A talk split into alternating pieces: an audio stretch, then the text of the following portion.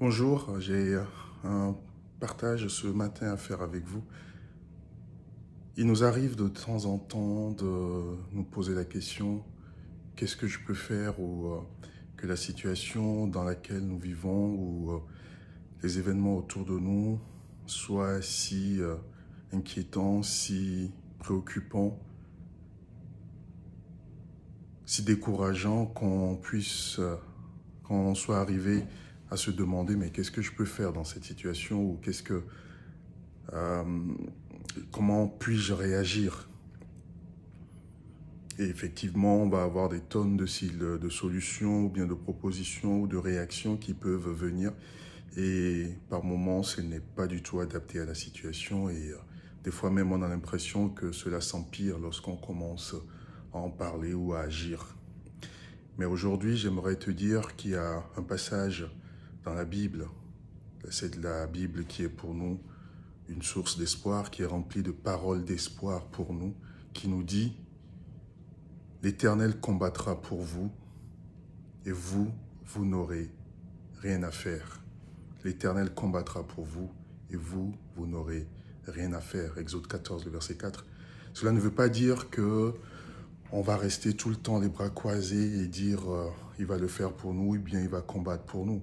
Mais lorsqu'on parle de situation de combat, c'est simplement parce qu'à un moment donné, on a eu à faire ce qui nous revenait à faire comme action et cela a marché. Et puis à un certain moment, ou à partir d'un certain niveau de difficulté, quel que soit ce qu'on aura à faire, cela ne va pas marcher. Et c'est là du coup qu'on parle de situation de combat.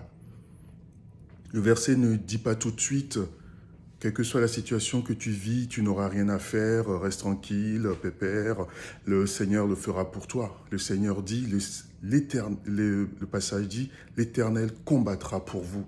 Cela veut dire que tu vis une situation de combat, cela veut dire qu'aujourd'hui, ta situation est plutôt une situation de combat. Ça sort de la situation de la vie ordinaire. Et c'est là où le verset prend tout son sens, c'est-à-dire faire confiance au Seigneur, tout lui abandonner. Et le fait de ne rien faire ne veut pas dire croiser les bras et attendre simplement, mais c'est croiser les bras, mais dans la patience, croiser les bras dans l'attente de l'œuvre du Seigneur, croiser les bras en restant appuyé sur l'Éternel, le Tout-Puissant, celui-là qui va agir au-delà de notre entendement, au-delà de notre compréhension, au-delà de toute situation. Il va le faire, mais ce que nous, nous avons à faire, c'est d'avoir confiance en lui.